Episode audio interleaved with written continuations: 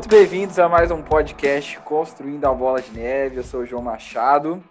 Hoje nós vamos ter um bate-papo muito legal aqui. Nós vamos falar sobre maneiras de a gente realimentar a nossa bola de neve, achar renda passiva, rendas alternativas, formas de fazer a nossa bola de neve crescer mais rápido, né? Então, antes de começar, não esquece de se inscrever, deixar o like, compartilhar aí com os amigos. E da nossa parceria, galera. Tá chegando aí o, a época né, de terminar o imposto de renda. Temos a nossa parceria com a OTT Contabilidade. Então, se você não quer fazer nada a partir de 80 reais, 10% de desconto. Só falar que você veio construir sua bola de neve, que ele faz tudo para você, não precisa preocupar, esquentar a cabeça, nada disso. Beleza? Temos aqui também Bezão, meu escudeiro, roteirista do podcast. Fala, Bezão, muito bem-vindo.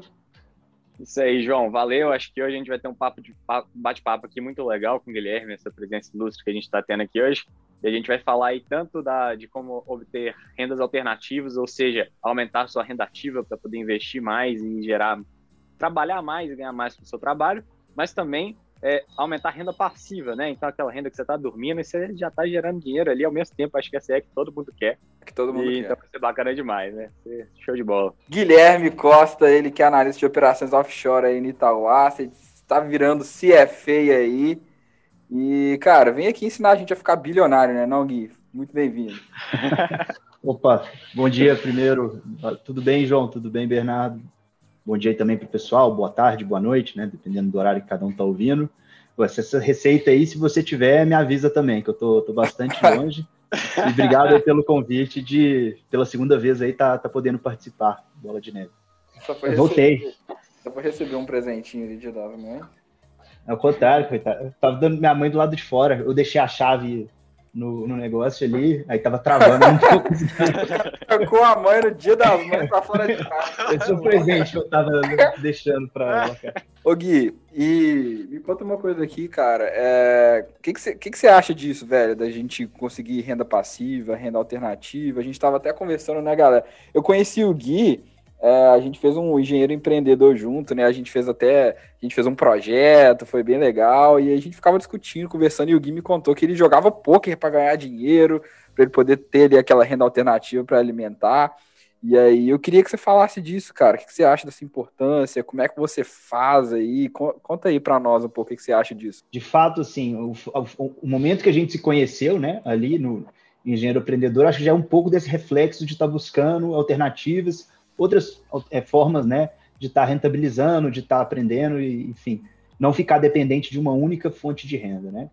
Uh, a história do poker é, vai mais ou menos por esse sentido, né. Eu, em 2013, mais ou menos, é, quando eu estava em intercâmbio, eu comecei a jogar em alguns jogos é, com pessoas lá da, da faculdade. Eu era muito ruim, via que o pessoal ali sempre ganhava de mim, consistentemente, sempre eu via que eram os mesmos caras ganhando. Aí eu pensei que, putz, não pode ser só sorte, assim, esses caras devem fazer alguma coisa especial ali, né? Legal. E aí, conversando com eles, foi justamente esse diagnóstico que eu fiz assim, falou, ah, eu, eles tinham, estudavam ali algumas coisas, tinham livros, vídeos que eles acompanharam, então tem, ah, hoje em dia você tem material de qualidade bem acessível, né? E para quem quer começar lá de baixo. Então, isso vale para poker, isso vale hoje para outros mercados alternativos, é, de apostas esportivas também.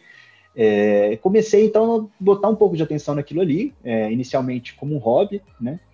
E aos poucos eu fui jogando. Primeiro jogava dinheiro é, não valendo dinheiro, né? Jogava as mesas de dinheiro fictício.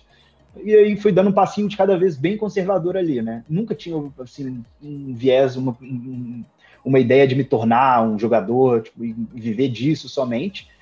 E as coisas foram sendo feitas dessa maneira, foram sendo colocadas passo a passo comecei investindo lá, acho que equivalente a 20 dólares, jogando os torneizinhos lá de 25 centavos de dólar, né, os torneios menores. E aos poucos que né, você vai ganhando, vai ganhando confiança, você descobre fontes de estudo melhor, você descobre alternativas melhores, e aquilo deixa de ser algo simplesmente como um hobby, né? Para se tornar ali um, uma segunda atividade né, lucrativa. Né? Então, eu lembro muito bem assim que quando eu estava ainda, na, retornei para o Brasil para ter, é, terminar minha faculdade, eu ainda eu, eu tinha meu salário de estagiário, né? E foi nesse período mais ou menos que eu conseguia já rentabilizar com poker um pouco mais do que eu ganhava como estagiário. E aí foi já uma coisa que eu achei bem legal, assim, poder ter visto que uma coisa que começou ali despretensiosamente como um hobby, né? É, estava já me gerando uma renda alternativa que já estava superando minha renda né, principal, mais estável. Assim. E, é legal, porque a gente sempre fala assim pro pessoal, que se você achar né, maneiras em que você é bom, né, talentos, é, você consegue ganhar muito mais dinheiro para investir do que ficar aí, porque a galera fica quebrando cabeça, né? Ah, quero ganhar 1% a mais, quando elas podiam achar aí outras coisas, igual você achou o poker, para poder ganhar mais dinheiro e assim os investimentos delas crescem mais. Aí né? você só teve que basicamente estudar, né? Dá, dá para ficar, dá para ficar rico jogando poker, Gui? Fala para nós, cara. É. Assim, para ficar rico, né, de fato, para ser um jogador de elite ali, é, aí assim já é um caminho que dificilmente você vai conseguir, dificilmente não, com certeza você não vai cons conseguir conciliar um emprego é, regular e jogador ser um jogador de poker para chegar ali no top 1%, top meio por cento ali, que são os caras que realmente vão ganhar é, muito dinheiro. Só que assim, para você estar tá ali no top 5%, né, e, e, já ter alguma rentabilidade, já ter um, um nível de, é, de retorno né, legal que vai conseguir pesar ali, dar uma diferença no, no, nos seus aportes, é, é, é, meio, é, bem menor o nível de esforço, né? É, é, é, muito aquela história da curva marginal ali. Você vai começar assim, se você estudou o básico, começou a entender um pouquinho lá, você já está na frente de ele 40%, 50% Verdade. que está clicando nas cartas e não sabe muito o que está fazendo. E aí, lógico, vai aumentando os limites, vai ficando mais difícil os jogos, mas com certeza é proporcional ao nível de esforço, ao tempo de estudo dedicado, ali vão ser os resultados. É só que cada vez mais para você subir para o próximo nível, você vai precisar de um esforço adicional maior, né? E, e assim, sobre outra coisa que você falou, assim, de questão de, tipo, putz, eu quero aqui aumentar a rentabilidade da carteira, isso é outro ponto que acho que é muito importante, João.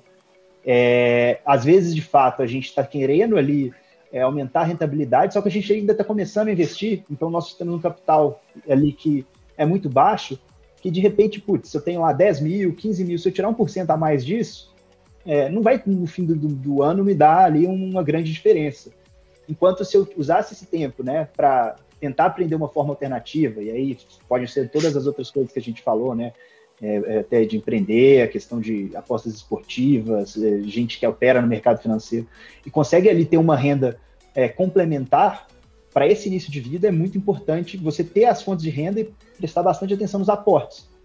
Num outro momento lá, quando você já formou uma bola de neve ali e essa bola de neve já é grande, de fato, ali esse 1% a mais ou 2% a mais vai fazer uma grande diferença a partir do momento que você já tem um patrimônio é, acumulado. Mas, assim, acho que bem no início, a gente tem, tem que ter sempre essa cabeça de, de foco nos aportes, principalmente, e como tornar esses aportes possíveis. Ou seja, é gastar tempo para poder adquirir conhecimento, e a partir desse conhecimento é, gerar uma habilidade técnica que tenha valor e aí dessa forma de maneira mais generalizada, de acordo com aquilo que você tem mais facilidade, tem mais habilidade, conseguir rentabilizar de uma maneira mais adequada, né? Essa seria a lógica de se obter uma renda alternativa, é gastar tempo para poder gerar valor. Isso, e porque também, no início da vida, né, quando a gente está começando a nossa caminhada, vamos dizer assim, você está lá na faculdade, ou você tá, é jovem, né, você está começando a ganhar dinheiro, geralmente você ganha pouco dinheiro, né? Então você ganha ali 500, 600, sei lá, mil reais por mês. Então você consegue investir pouco, né? Então é muito mais interessante você pegar esse dinheiro em vez de né, ficar bitulado, né, querendo achar a nova Magalu, você querer realmente ganhar mais dinheiro, você achar maneiras de ganhar mais e você realmente ganhar mais conhecimento. Eu acho que isso aí que é o grande ponto. Tem uma coisa muito legal que o Thiago Negro fala, que uma coisa que todos os bilionários têm em comum é o cabelo branco, né? Então eles demoraram tempo para poder chegar até lá. Então isso aí, é, isso aí é muito legal, porque no início a gente está com muita energia, a gente quer viajar, a gente quer ser rico, a gente quer, né, quer comprar carro, né? Mas eu acho que é, é muito mais legal a gente começar a adquirir essa ideia de renda passiva, né? E de achar renda alternativa. E aí seria até legal a gente explicar para o pessoal que está ouvindo quais são as diferenças, né? De renda passiva, renda ativa, renda alternativa porque aí eles já começam a, a, criar um pouco esses conceitos. Até, não sei se vocês leram aquele livro Pai Rico, Pai Pobre, ele explica muito isso para poder quebrar um pouco esse paradigma, né? Porque é, seria legal a gente explicar para o pessoal o que é renda ativa, o que é renda passiva, o que é renda alternativa.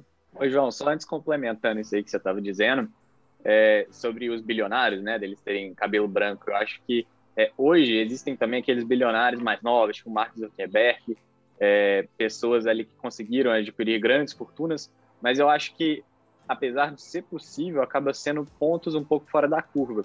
E as pessoas às vezes veem isso, se inspiram, e só que a, a real capacidade de se tornar bilionário pelas maneiras como essas pessoas conseguiram se tornar é muito pequena, é uma chance muito menor.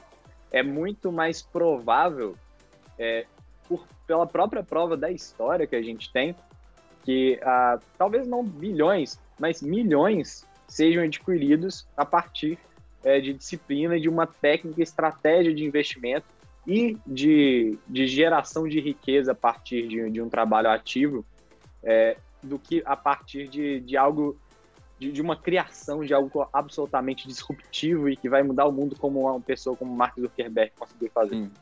Não, com certeza, cara. E eu não gosto disso, né? A gente até conversou disso com o Charles quando ele veio aqui, né? Que a galera é um serviço total, essas pessoas que falam, ah, Bill Gates largou a faculdade, né? Ah, Elon Musk largou a faculdade, né? Ah, o, o, o Mark Zuckerberg largou Harvard, né, cara?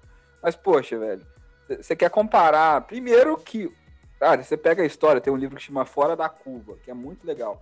E aí ele estuda, né, esses, esses caras, né, que são fora da curva, e aí mostra que eles se dedicaram por muito tempo àquela tarefa, né? Então você vai ver o Mark Zuckerberg ficava horas e horas ali programando, mexendo, é, o próprio Bill Gates, quando ele era criança, ele fugia. É muito legal que ele fugia de casa à noite, quando os pais estavam dormindo. Ele ia para a universidade ficar programando, né? Então ele ficava horas e horas programando. Então, assim, é, é, a gente tem que. Não dá para comparar com esses caras. Eles tiveram. Eles tiveram. E outra coisa, o Marcos Zuckerberg, ele estudava em Harvard. Para você entrar em Harvard, você já tem que ser um cara top, né? O próprio Bill Gates estudava é em Stanford. Um. Já tem que ser um cara top para chegar em Stanford. Então, não tente achar que é a regra, né? Eles são totalmente a exceção. A gente tem que tentar buscar fazer o que a gente é bom, buscar nossos talentos e assim ganhar mais dinheiro. Nem todo mundo vai ser bilionário igual o Bill Gates, né? Cara, mas é, é. isso aqui. Vamos começar a falar aqui, cara, renda ativa, renda passiva, renda alternativa. Bom, vamos começar. Eu acho que assim, a, a próprio poker aqui que eu coloquei, né? Que foi uma na época que, que eu jogava ele caracteriza ali uma renda alternativa, né? É, por que uma renda alternativa? Ela exige esforço, né? Então, assim, é, talvez para trazer um pouco o primeiro conceito da renda ativa, né? Que é aquela renda que vem principalmente do seu trabalho, que é onde você vai passar a maior parte das horas do seu dia se dedicando. Essa seria a sua atividade principal, né? De renda ativa.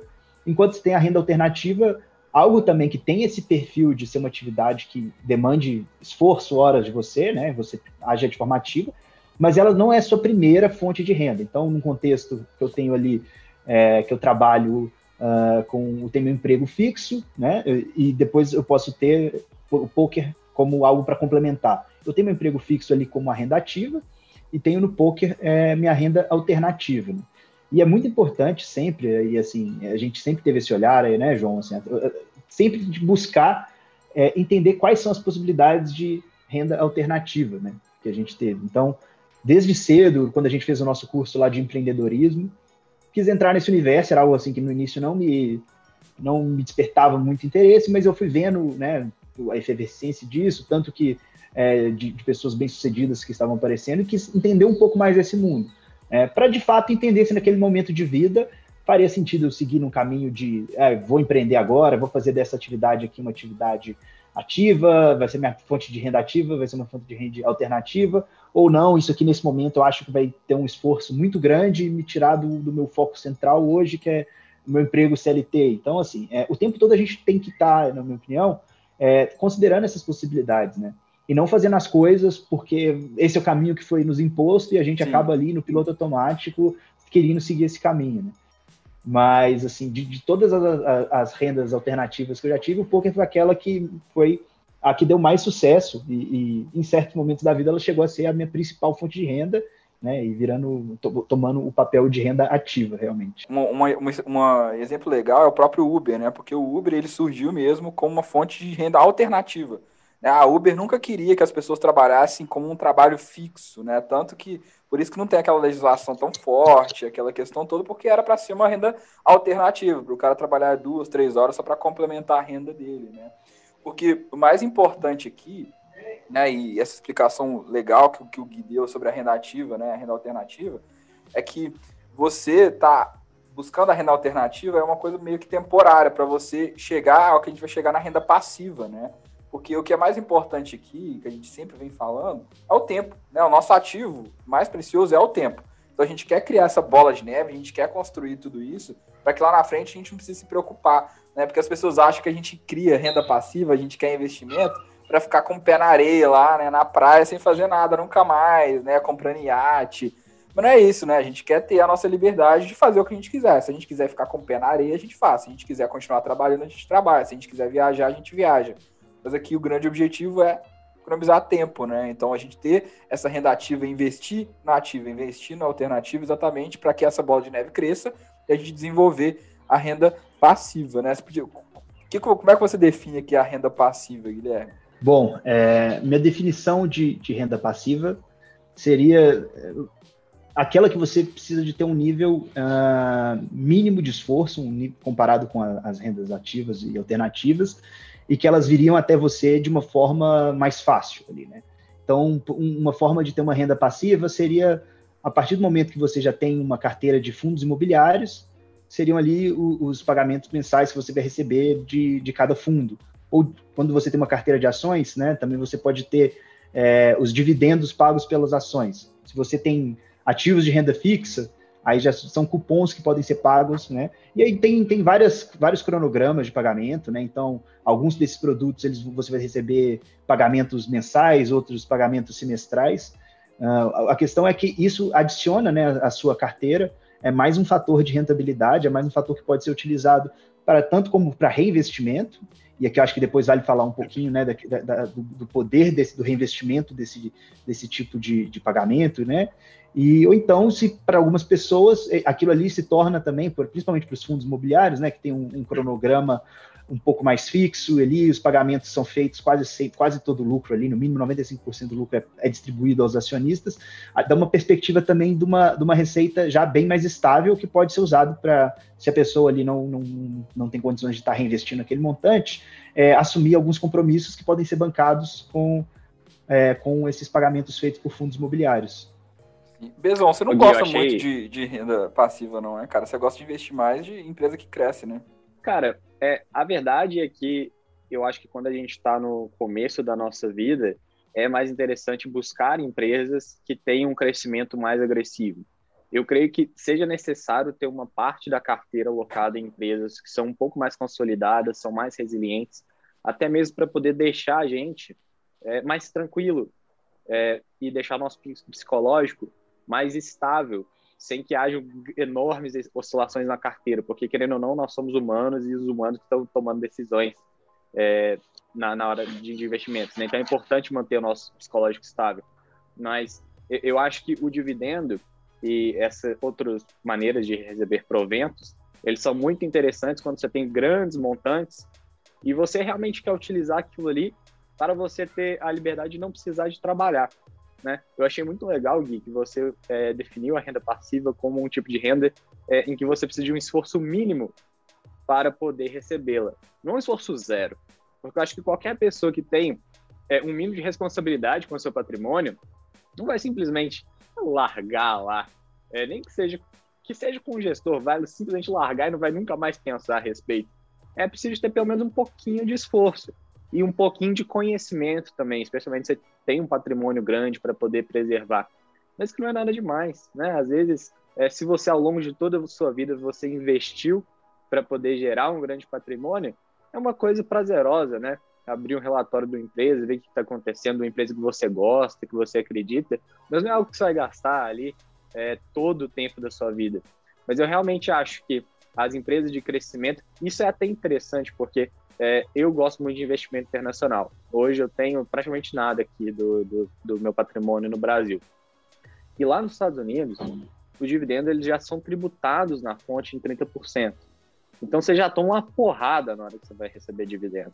Então eu gosto muito também das empresas de, de, de crescimento, porque elas costumam fazer buybacks.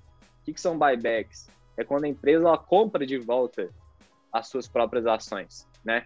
É, investe de, de empresas, tem, tem empresas, é claro, de crescimento também que fazem é, emissões secundárias e etc. para poder crescer. Isso não necessariamente é ruim.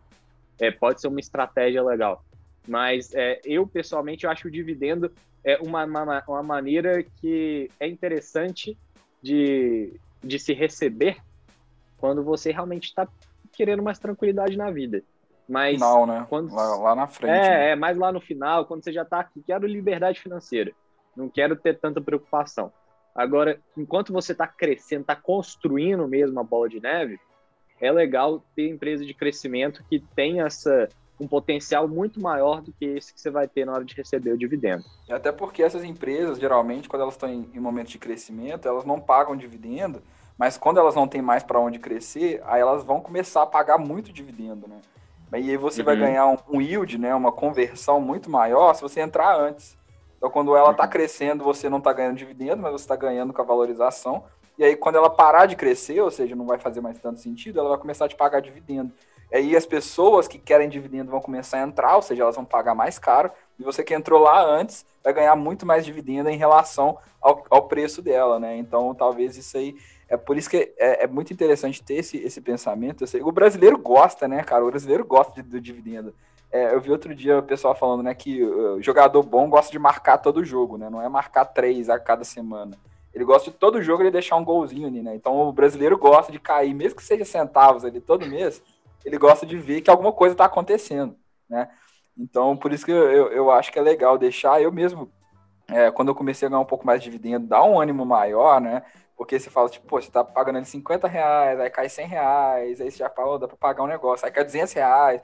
A própria Taesa, né, acabou de anunciar que vai pagar um dividendo absurdo aí, 1,68 por ação, né? Então, assim, realmente muito interessante. E aí a gente começa a criar essa renda, renda passiva. Agora, só falando que o Gui falou, que foi muito legal ele falar do esforço mínimo, né? Porque é realmente, o Warren Buffett fala muito isso, gente. É, se você não achar maneiras de ganhar dinheiro enquanto você está dormindo, né, você vai morrer trabalhando, né? Então, se você não, não achar maneiras de lá na frente você né, ganhar dinheiro sem precisar trabalhar, né?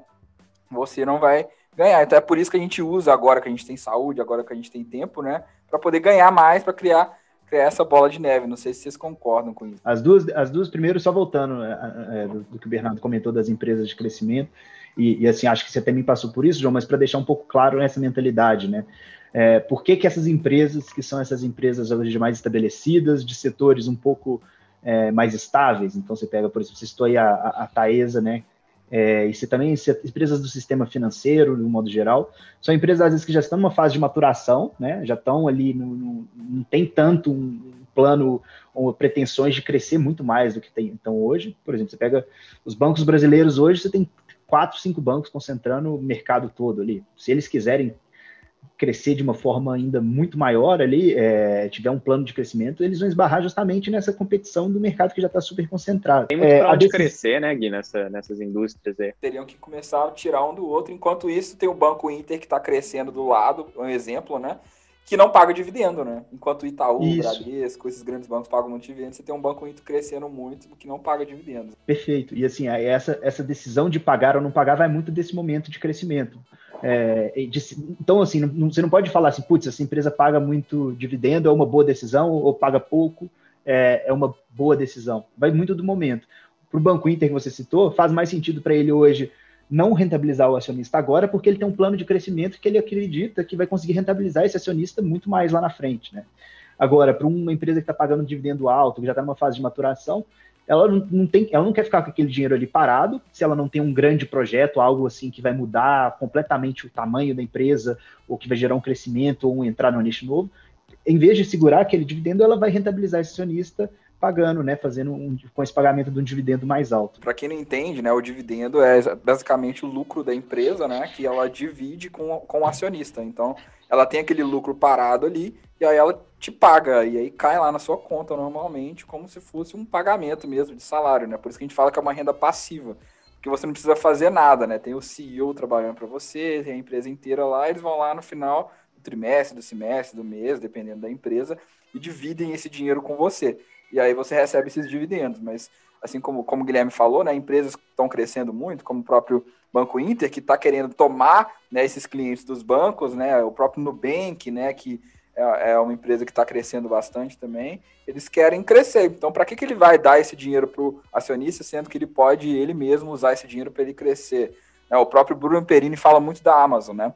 A Amazon, né, que é a gigante do e-commerce, ela fala que ela, ela nunca vai pagar dividendo. Por quê? Porque ela nunca quer parar de crescer, né? O próprio Jeff Bezos já falou que ela nunca vai parar. E o Bruno Perini sempre fala, quem que vai... Porque, olha só, isso aqui é um ponto legal que a gente pode começar a entrar, que é a. realocação desses dividendos, né? Por quê?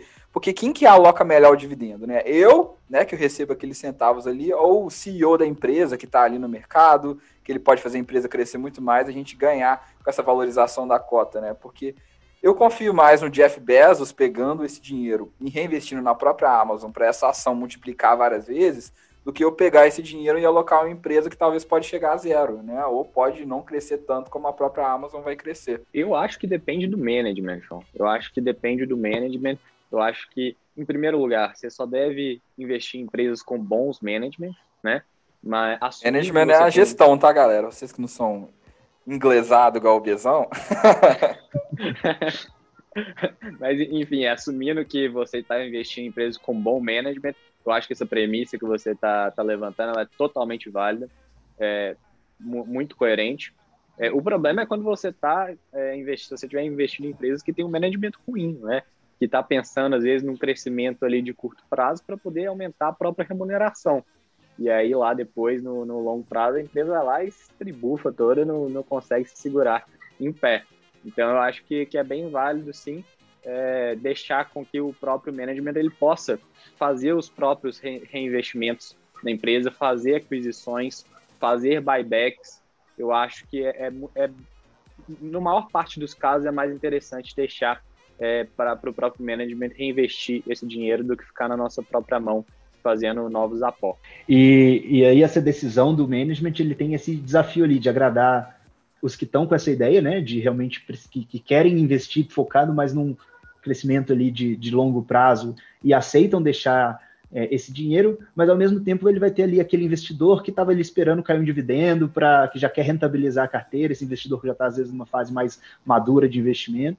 Então, esse, esse, tipo de decisão tem que ser bem acertada, né? Porque também não adianta nada o management segurar aquele. Tem uma comunicação dinheiro. boa, né? Tem que ter uma comunicação boa com o investidor. Perfeito. Isso, e assim, a, a, a, nas apresentações, né, nas divulgações de resultados, essa transparência é, é fundamental é, para passar a ideia que ele, poxa, eu estou reduzindo um dividendo nesse momento, porque eu estou com um plano aqui que vai me permitir expandir de maneira X e lá na frente eu consigo rentabilizar isso muito melhor. Agora, é, fica complicado quando, por exemplo, ele reduz o dividendo, é, tem mais capital ali que ele retém na empresa para reinvestir, e aí os números seguintes desapontam de alguma maneira, né? Aí é, para o investidor é ruim, que ele fica falando, putz, esse dinheiro na minha mão eu poderia ter de repente aplicado em outra maneira, ou, ou ter feito, usado para outra coisa que seria mais bem utilizado, né? Então, é, ao tempo todo é preciso, igual como você disse, essa boa comunicação, de falar, tá passando qual é o momento da empresa, quais são os planos, e atender os interesses de todos ali, né? Então, tem vários stakeholders envolvidos e o papel do management é conseguir ali agradar o máximo possível todos eles. Muito também da composição de stakeholders da empresa, né? Se tiver uma empresa ali que tem um grandes fundos de pensão que estão controlando ela, ela provavelmente vai querer um pagamento recorrente de, de dividendos para poder remunerar é, a, a, as pessoas que estão, é, que fazem parte desses fundos de pensão, né? Estão aposentados. Então, depende muito ali da, da composição, do objetivo da empresa, do momento em que ela está. Então, isso tudo tem que ser estudado caso a caso para poder entender qual, que, qual caso se aplica. É, é uma coisa que eu falo com o pessoal, é que a cada empresa ela tem que ter um objetivo dentro da sua carteira, porque se você não souber esse objetivo, você vai ficar perdido. Porque às vezes você compra um, um Banco Inter esperando dividendo, né? E você compra um fundo imobiliário esperando que ele cresça muito, você vai ficar decepcionado. Né? Então você tem que entender qual que é o seu objetivo com, aquela, com aquele ativo. Exatamente. Se você quer renda passiva, né? Eu acho que é, fundos imobiliários são uma boa opção. Aí você vai para, por exemplo, as elétricas que o Gui citou, né? Bancos, né? Geralmente empresas de saneamento, porque, cara, você pega, por exemplo, uma Semig, ela não tem muito para onde crescer, né? Porque ela tá ali dentro de Minas Gerais, né? Então não, não tem como. Então ela vai pegar esse dinheiro e dividir com os acionistas, né? Então tem que ter esse acerto para você conseguir realimentar a sua carteira. Você precisa ter esses ativos com esse objetivo. Agora, se o objetivo é crescimento, como eu gosto, né, o próprio Bezão falou, e eu não, sei, eu não sei qual é a estratégia do Gui, é, eu acho que seria até legal você contar depois qual é a sua estratégia para nós, Gui. Isso aí você nunca falou aqui no podcast, cara. E a gente. É legal, hein? É, a gente realimentar realimentar essa, essa bola de neve. É, então, é como eu trabalho hoje no Itaú, na área que é diretamente ligada a fundos, eu tenho restrições no sentido de é, comprar papéis, né? Uh, papéis que são diretamente de uma ação. Então, por exemplo, eu não posso hoje comprar ações de Petrobras. Eu tenho as duas formas que eu tenho, né, principais ali de ter exposição uh, são através de índices. Então, todos os ETFs eu posso eu posso hoje adquirir. E também, assim, hoje eu tenho além desses índices é, as ações que eu trazia comigo na carteira antes de entrar no banco, é, eu posso mantê-las fazendo só o disclosure quando eu for fazer a venda. Então, avisar, eu já, quando eu entro, eu já falo qual era a minha posição né, desde a época da entrada, e no dia que eu quiser vender, eu informo lá o compliance para fazer um check se não tem nenhum fundo fazendo movimentação grande envolvendo aquele papel, enfim, que algo que pudesse haver um conflito de interesse. Né?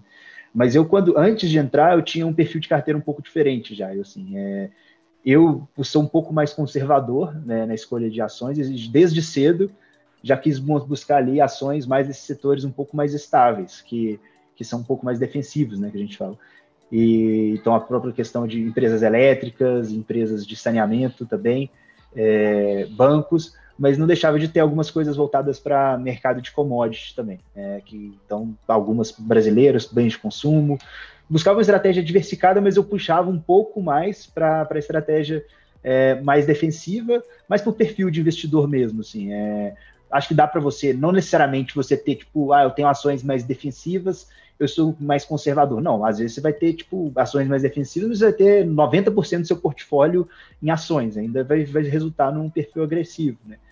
E, assim, na hora que eu montava minha carteira, eu, sempre busquei ficar ali naqueles, no nível que eles chamam ali de arrojado, eu não, não chegava a ficar mais no, no, no, agressivo. Então eu tenho ali um pouco também de renda fixa ligada à inflação, um pouquinho pré-fixado.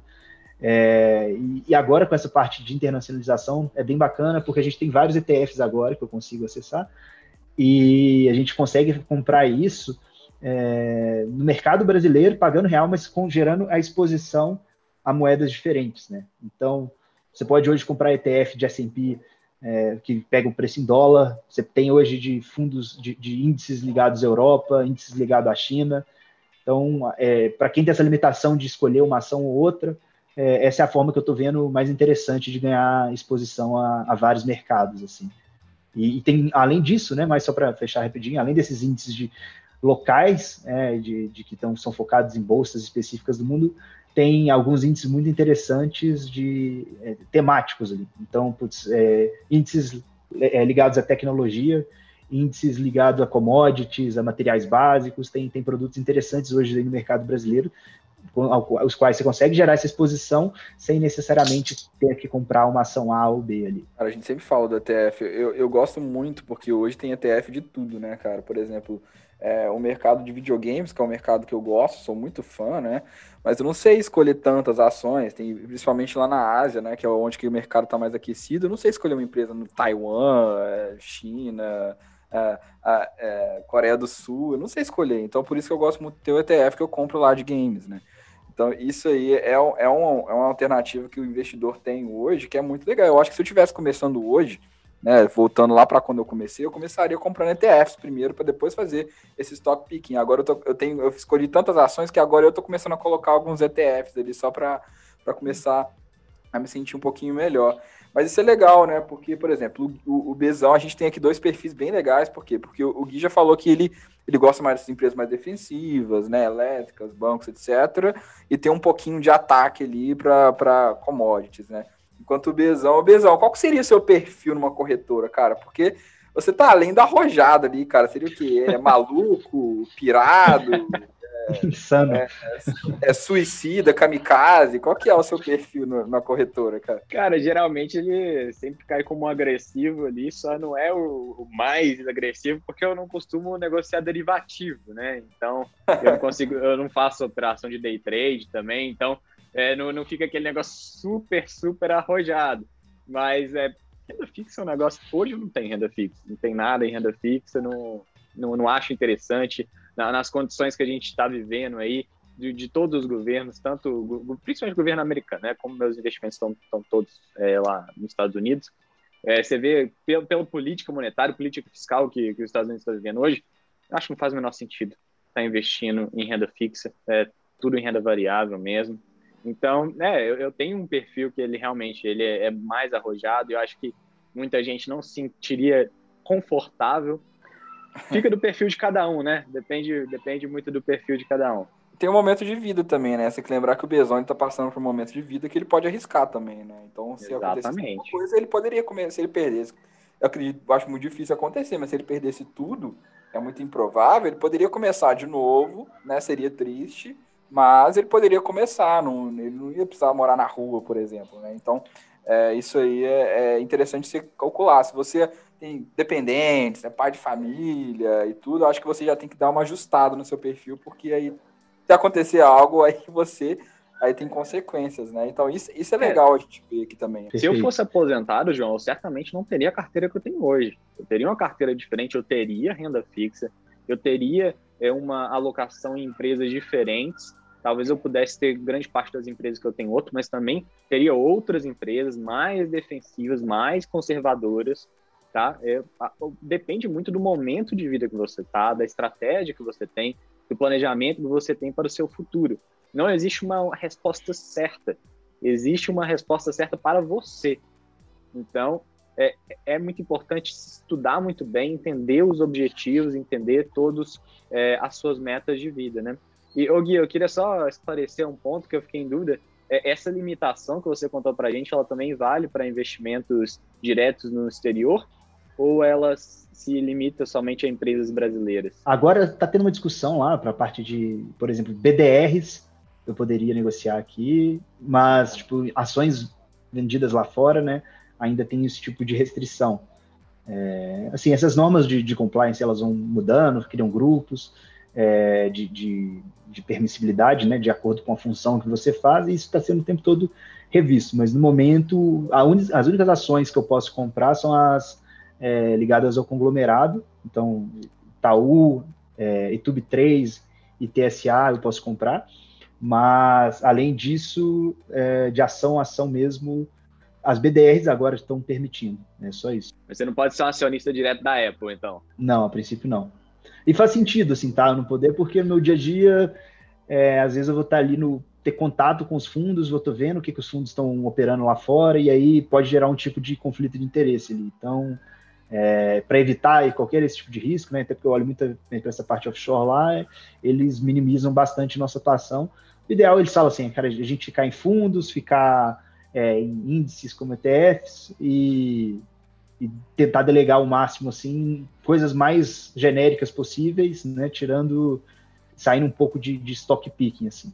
Para mim é não é muito legal, né? Pra, todo mundo gosta da, da parte divertida de fazer stock picking, de analisar empresa em empresa, mas não dá, não dá para reclamar, né? Tem que aceitar as regras de onde a gente está e dá para entender assim que essas regras têm, têm um fundamento. Tem um, tem um, tem um sentido, né? É que você sabe para onde o mercado está indo, né? Agora que a gente entrou em offshore, né? Falou que offshore saía do Brasil. É, uma coisa legal também é que existem maneiras de a gente poder ganhar dinheiro em dólar também, né? Que, que, que eu vejo que o pessoal está começando a fazer muito, né? Você tem é, afiliados, né? No, no, próprio, da própria Amazon, você pode... O próprio YouTube, né? Você pode ganhar dinheiro aí com AdSense. Então, e, e, existem trabalhos aí, né? Você até estava falando comigo, né, Bezão, de outras formas de achar alternativas de trabalho secundário, empreendedorismo, etc., que você pode ganhar diretamente em dólar, né? A gente até falou das empresas aqui que muitas delas pagam dividendo em dólar. Então, é, seria legal a gente falar um pouquinho, né? Que, que vale a pena também a gente começar a tentar buscar alternativas para ganhar em moeda mais forte também. E eu acho, hoje existem diversas, a gente tem que aproveitar é, os benefícios que, que a tecnologia nos trouxe. Existem alternativas muito legais, por exemplo, se você é, tem alguma skill interessante de, sei lá, ser um desenhista, às vezes você, você sabe mexer bem no AutoCAD, às vezes ser um designer. Existem ferramentas hoje como Fiverr, por exemplo, em que você consegue oferecer os seus serviços para pessoas do mundo todo e ganhar uma moeda mais forte, né? Então, eu acho que é importante que as pessoas elas explorem as oportunidades que existem, porque existem diversas. Há 20 anos atrás não existiriam essas oportunidades. E é importante, né? Porque hoje a gente vê que, apesar do recentemente a nossa moeda ter se é, fortalecido um pouco, né? É, tendo em vista aí as condições econômicas melhorando um pouco, tendo em vista a alta da Selic e as indicações do Copom de que a Selic vai continuar aumentando, a gente tem uma moeda que ela é fraca, né? Foi uma das moedas que mais desvalorizou no ano de 2020 e também no ano de 2021.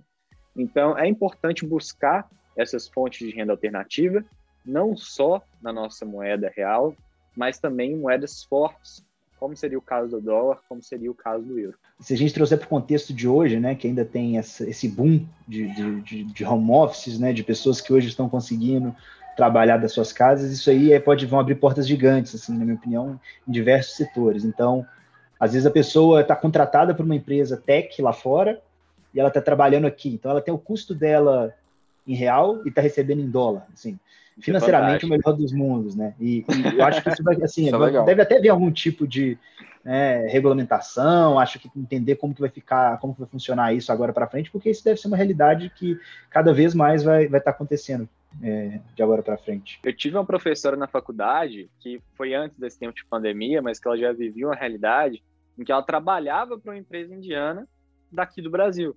É que essa empresa, o que, que ela buscava? Ela buscava alguém que tivesse um fuso diferente para poder atender os clientes que também tivessem num fuso similar, porque a Índia ela fica muito distante aqui é, do, do, nosso continente, dos Estados Unidos, do, do Brasil. Então, é interessante também é, ver todas essas possibilidades que você falou, é muito legal, Gui, com esse, esse boom de home office, as possibilidades de trabalho recebendo em moeda forte, um trabalho primário mesmo, né? É, é muito interessante, se possível. Cara, isso vai te desenvolver também, você vai ter que aprender outras línguas, né? Isso aí vai ser ótimo até para sua própria renda ativa, né? Isso aí vai, uhum. ser, vai ser muito legal, né? Você falou de fuso horário, tô lembrando aqui dos chineses, né, cara? Eu já, já até te contei isso. Eu tenho alguns clientes que são chineses, né? Que, que, que trabalham, que compram materiais nossos aqui. E, cara, chinês não tá nem aí, né? O cara te liga 3, 4 horas da manhã e. Os caras não estão nem aí, cara. É, é. Pra, ele, pra, não, ele, cara. pra ele, o horário pra ele tá tarde é o que importa, então ele te liga. Se você tá noite, você que lute, né? o problema é seu. Queria saber o que vocês acham desses investimentos de, de, de private equity, né? Investimento anjo, né? Empresa de capital fechado, porque isso é algo que tem crescido bastante, né? A gente estava até discutindo antes de começar a, a, gravar aqui sobre a Bossa Nova, que é uma empresa que está lançando aí títulos de capitalização, onde você pode ajudar eles a investir né, em startups, né, venture capital. Então, eu acho que isso é um ponto legal também, que às vezes a pessoa ela tem uma super expertise, né, ela sabe de algo muito legal, ela conhece algum mercado. É, vou até dar um exemplo muito interessante, que é um engenheiro que trabalha comigo, o Arthur, ele ele entende muito de motores, né? Então ele é impressionante como é que ele sabe para onde o mercado está indo, cara. Tipo assim, não, agora o mercado está mudando para isso, eles vão começar a usar esse tipo de metal, eles vão usar esse tipo de, de... Então, talvez se você tem uma expertise muito grande, talvez valha a pena você começar a usar isso como uma, forma, uma renda alternativa que pode virar uma renda ativa e até passiva no futuro, né? A gente estava conversando disso mais cedo, né? Eu acabei, eu acabei conhecendo essa alternativa da Bossa Nova pelo Bruno Perini, que ele divulgou no canal dele. Eu achei uma alternativa interessante, porque quando a gente vai ver realmente os, os crescimentos mais explosivos que a gente tem, eles vêm de empresas que estão realmente pequenas, né? Porque um dia as grandes empresas que compõem o S&P 500 foram empresas pequenas, né? Talvez há muito tempo atrás. Mas um dia elas foram empresas pequenas. Então, ter a oportunidade de investir né, em empresas com grande potencial de crescimento enquanto elas, enquanto elas estão pequenas é, é muito interessante se houver essa oportunidade. E como a gente até estava conversando mais cedo também aqui com, com o Guia, né, João? É, se você tem uma que dá certo, ela pode compensar diversas dezenas de outras que deram errado. Se tivesse investido porque... na N8, hein, Gui? Cara, pois é, né? Devia ter tido um fundo captado, a gente devia ter captado através de um fundo de private equity. Hoje talvez a gente nem estaria aqui, né, João? Fazendo esse podcast. Ou então a gente estaria com um podcast de private equity aqui, acertando uma vez e ensinando, que é assim que o pessoal faz na internet hoje, né, cara? Acerta uma vez e agora sou, agora sou especialista. O Bezó que não entendeu, a N8 é a empresa que a gente criou no Engenheiro Empreendedor era uma empresa aí de tá, IoT, de, de, internet das coisas. É, show de bola. Mas, mas é isso, eu acho que o, o Gui pode falar um pouco mais para a gente também. Mas a, a grande dificuldade é, desse tipo de investimento é a liquidez, vai ser um investimento que ele é muito menos líquido do que um investimento que está é, de, de uma empresa de capital aberto, né, que você pode vender a qualquer momento, ou comprar mais a qualquer momento também. E aportes mínimos. Essa opção que o Bruno Perini tinha divulgado né, né, pela, pela Bossa Nova, ela era interessante por ter um aporte é, inicial menor. Né? Então, abria mais mercado. E por estar trazendo também a expertise de pessoas que estão dentro do ramo. Esse é outro ponto interessante, né? Se é, para você investir em empresas que ainda são muito pequenas, que ainda tem um projeto, pode ter até uma ideia legal, mas que ainda precisa de muita boa execução para poder crescer e ficar muito grande. É interessante que tal, talvez terceirizar essa, essa expertise na hora de fazer as escolhas, porque elas começam a ficar muito difíceis. E uma pessoa que não, não só já tem muita experiência, como dedica seu tempo integralmente para isso, é, pode ser a alternativa mais adequada para quem está querendo entrar nesse tipo de investimento. E de fato a gente hoje, já no Brasil, a gente já teve nos últimos anos ali um boom de ativos e formas de investimento alternativas que estão chegando por aqui e cada vez mais acessível, né? Então, assim, a gente teve, passou recentemente por um movimento de internacionalização bem grande a gente está tendo acesso a ETFs, índices com preços mais acessíveis, está tendo uma série ali de fundos passivos que ainda são um pouquinho mais caros que os ETFs, mas já permitem a gente tomar exposição em, em, em várias classes de ativos diferentes, né? E eu acho que o private equity, de fato, é, pode ser um próximo passo. Assim. É, ele tem essa limitação, como o Bernardo muito bem colocou aí, uh, de, de, às vezes você precisar deixar aquele capital preso por um tempo, ele não vai ser aquele fundo que você vai ficar olhando a cota todo dia, porque são ativos ali que não estão nem listados. Então, é um investimento com um viés mais de longo prazo, né? E, e nesse tipo de escolha, né, uh, quando você se compromete, o manager é, que vai fazer a gestão do portfólio, de fato, é, é, é, importantíssimo. Então, você tem hoje vários artigos mostrando que a diferença que o management faz na gestão e na seleção de empresas hoje é absurda no, na, na diferença entre sucesso e fracasso do, dos principais fundos de private equity. E, e, aqui também eu acho interessante colocar a noção do risco, né? Porque aqui a lógica vale mais ou menos a mesma do mercado de valores, né? é, de bolsa de, de, ativos listados. Quando você pega as grandes empresas e vai caminhando para as empresas menores, você tem naturalmente maior potencial de crescimento e maior potencial de risco. Então, se a gente sai lá das blue chips, né, Petrobras, Ambev, e vir parar nas small caps, que são as primeiras listadas ali, ali você vai ter é, já um nível de risco maior com um potencial de crescimento maior. O que, que a gente faz quando a gente está trazendo para essa realidade de private equity? A gente está buscando empresas ainda menores, com potenciais ainda maiores, é, tanto de risco como retorno. E dentro desse próprio segmento de private equity, a gente também já tem várias segmentações que, que vão, podem se adequar ao risco de cada um. Você tem empresas, fundos de, de private equity mesmo, que, que já estão pegando ali e adquirindo empresas que eles querem já preparar para um IPO, que já são empresas mais maduras, que é, é um risco alto, mas é um risco já mais calculado, por já ser uma empresa, né, já está num outro estágio. E se você for lá no, nos primeiros extremos, você tem as, as venture capitals, que a gente falou que é seed money, né? Que é o dinheiro que está sendo cedido bem no início do, do, processo. Às vezes a empresa não tem os processos operacionais, não tem ali nada muito desenhado, está começando a ter um pouco mais que a, a ideia mesmo, né?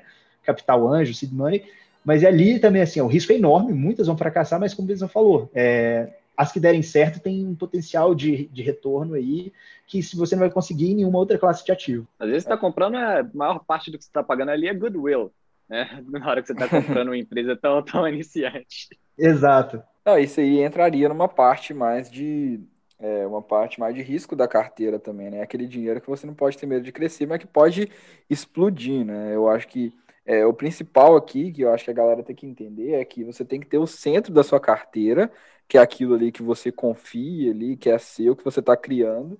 Você tem que achar maneiras de jogar, né? Como se fosse um rio com várias vertentes jogando água para ele ali, né? E você tem que fazer ele crescer cada vez mais. Então, independente, não tem um, como o Bezão falou, não tem uma fórmula certa, né? Se você achar a sua especialidade, né? O Matheus veio aqui, poxa, o Matheus tem 13 anos, ele edita vídeo para poder ganhar dinheiro, para poder investir, né? Então, isso aqui, isso aí é muito legal. A gente trabalha, pô, a gente tem nosso trabalho, né? Tem engenharia, tem gente que escreve, faz livro, enfim, cada pessoa tem a sua maneira e, e é legal a gente tentar sempre buscar, sempre aumentar esse montante aí que está sendo investido. Essa aqui é a ideia principal aqui, galera. Independente da sua estratégia, tentar buscar, né, maneiras é, de você aumentar essa bola de neve, fazer ela crescer, porque no início você que faz ela crescer, não adianta ficar também parado esperando, né?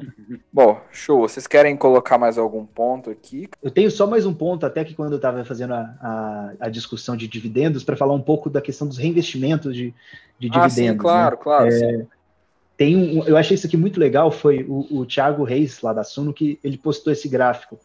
Ele fez uma simulação pegando ali uma pessoa que investisse no S&P, é, uma quantidade lá de 10 mil, ele colocou que no final de 1960, e fez uma janela de quase 60 anos aqui, na janela ele faz até 2017. E aí ele traça o comparativo, assim, o que que virariam esses 10 mil, né, se você reaplicasse os dividendos, ou se não, se você pegasse esses dividendos, é, usasse para outra coisa, não, não fizesse o reinvestimento. E aqui fica bem claro a questão do, do, do, que a gente falava que é o compounding, a, a, a, força que o tempo tem, principalmente numa janela aqui tão grande de quase 60 anos. É, no cenário que ele está pegando esses 10 mil e ele está colocando, é, reaplicando em dividendos, o capital que ele seria, teria desse, desse, no S&P, né, que ele faria desses 10 mil, seria 2 milhões 571.920. Se ele não fizesse a replicação de dividendos, ele ficaria em 460.095, ou seja, é menos de 20% o que ele teve de ganho nesse, numa janela tão grande, com a variação de preço de ações. Assim. Então, mostra a importância de, no longo prazo, para quem tem condições ali de que ganhar esse dividendo, reaplicar, reinvestir, isso vai ajudar a fazer que a, com que a bola de, de, neve cresça cada vez mais rápido. Isso é um erro muito comum, né? Muito cometido, que a galera pega esse dinheiro, acha que aquele dinheiro é dele, né? E acaba sacando, e eu não sei nem por que, que o pessoal faz isso, porque até no início é muito pouco. Eu acho que é muito melhor é. você pegar ali, reinvestir, o dinheiro já está ali fácil. É, e assim, se você precisa realimentar, é, realimentar o fogo ali, cara, para o fogo crescer cada vez mais ali. Então, é, isso é muito interessante. Eu não sabia que tinha essa diferença gigantesca assim, cara. Que isso? Foi o que? Oito vezes mais, né? 400 para quase 3 milhões ali. É o efeito da bola de neve, sem dúvida. Isso, isso aí é muito válido para empresas que pagam dividendo, né? Porque você está tirando parte do lucro ali todo. Depende de, de quando cada empresa ela vai ter um pagamento de dividendo, uma certa recorrência, né? Anual, trimestral, etc. Mas está sendo retirado recorrentemente uma parte do lucro para poder ser pago, né? Agora, empresas que não pagam dividendos, elas já vão estar automaticamente fazendo esse reinvestimento delas mesmas, né? Seja por buybacks, aquisições ou expansões da, da própria empresa, né? Então, talvez, e isso também acho que é interessante para pessoas que não têm essa disciplina de reinvestir seus próprios dividendos. Se você está comprando uma empresa que não paga dividendo, você nem tem esse perigo, né? Você não tem o perigo de gastar. Porque às vezes a pessoa tem lá, tem, sabe, tem uns 10 cotas de fundo imobiliário, recebe dinheiro para poder comprar um lanche no McDonald's todo mês, ao invés de investir. Vai lá e o lanche tá um pago. Lanche. O lanche tá é, tá pago. dá para entender. É, assim, eu acho que, que cada um tem a sua, sua alternativa, mas eu acho que é legal o Guilherme trazer esse, esse, esse exemplo para ver que você tá deixando de usar esse dinheiro agora, mas você vai ter um ganho gigantesco lá na frente, que é muito mais legal, né? Que é muito mais expressivo e que é um momento onde você vai precisar mais daquele dinheiro. Porque agora você não precisa tanto desse dinheiro. Você não, você não precisa dele, assim, se você está investindo, você provavelmente não precisa do dinheiro. Então, se você está errado, né? Então, dá um passo atrás é. e pega esse dinheiro, paga a sua dívida, eu não sei. Mas se você está investindo, tem certeza que você não precisa desse dividendo. Então, pega ele, ele vai multiplicar e vai criando esse efeito bola de neve. Aí você compra uma ação, da próxima vez compra duas, da próxima vez compra cinco, da próxima vez compra dez.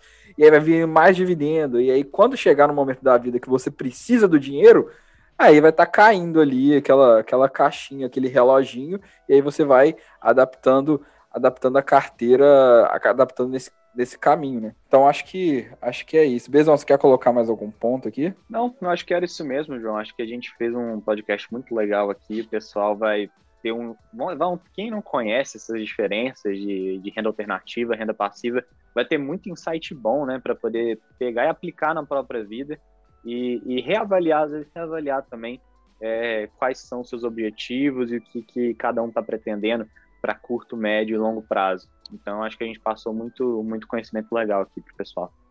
Sim, cara, sim. E, e, e, assim, eu sempre, eu sempre tento mostrar para o pessoal, porque eu gosto muito desses dividendos como uma forma de realmente de realimentação da carteira, porque é, eu aprendi, principalmente com essa pandemia, que é bom você ter alguma coisa caindo ali no momento de, de pânico, porque te deixa um pouquinho mais calmo, cara. Porque quando tá tudo caindo, mas você tem os fundos imobiliários te pagando um dividendo, você tem os REITs te pagando um dividendo, você fica muito mais tranquilo e fala assim, não, calma, tá tudo bem. E aí você tem maneiras ali de realimentar a carteira, né? Então, eu gosto muito disso para poder realmente jogar, igual eu falei do Rio, né? De jogar ali ali para dentro de novo. Eu não pego esse dinheiro e gasto com nada, não. Eu pego esses dividendos, eles foram crescendo muito com o tempo. Eu pego eles e jogo eles de volta para a carteira, né? Então isso é, é, um, é uma sensação muito boa, né? É muito legal você ter ali mais, mais dinheiro para investir, independente de você estar tá aportando ou, ou não. Ou não é, Guilherme? Isso aí, assina embaixo, João. Galera, então então é isso, né? Guilherme, muito obrigado, cara. Sempre um prazer receber aqui você no podcast. Depois a gente tem que trazer o Guilherme, então, para a gente ter uma conversa sobre offshore, sobre investimentos internacionais aqui, que vai ser, vai ser bem legal também. Muito obrigado, Guilherme. Isso aí. Eu que agradeço o convite de vocês dois. Acho que foi muito bom mesmo a discussão aqui. E é uma troca bem bacana, né, cara? É sempre a gente está aqui podendo trazer nosso ponto de vista e ao mesmo tempo aprender com, é, bastante com o que vocês trazem. E precisando aí para outros podcasts futuramente, estou à disposição para a gente participar sim. Show de bola. E Bezão, sempre o Bezão, fiel escudeiro aqui. Muito obrigado, Bezão. Show de bola, cara. Deixa a rede social aí para nós. Nem preciso falar Pode mais, eu já aí. falo. Não, já tá automático aqui, já, já automatizei dentro do meu protocolo, né? Mas brigadão aí, João. Muito obrigado, Guilherme, pela presença. Foi um prazer ter você aqui. Foi muito bom, você trouxe muito insight legal, muito conhecimento legal pra gente. E para quem quiser seguir, né, lá no Instagram, Bernardo VSCC, tá? Sigam lá. E grande abraço, gente. Até a próxima. Ô Gui, como é que o pessoal te acha, cara? Esqueci de perguntar. Como Isso, vocês quiserem te achar, de, cara? Pelo, pelo Instagram também. É, meu Instagram é Gui G Costa A. Então, com dois As no final. É, tô lá. Podem, podem me, me procurar também. É, o Gui é igual o Bezão, ele passa o LinkedIn também. Qual que é o seu LinkedIn, Gui? É, eu posso passar o final dele aqui, cara. Ele é. ele, ele chama é o www.linkedin.com. Aí vem aquele barrazinha de in, O cara deu até o link. É. Barra. Já tá Guilherme pronto, né? Já tá Guimarães Traça Costa.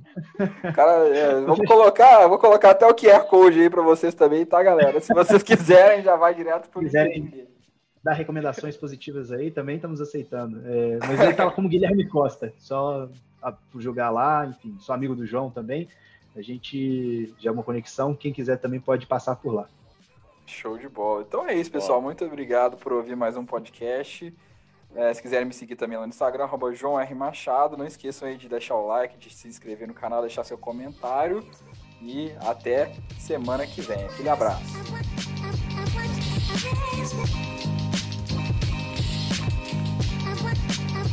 Put your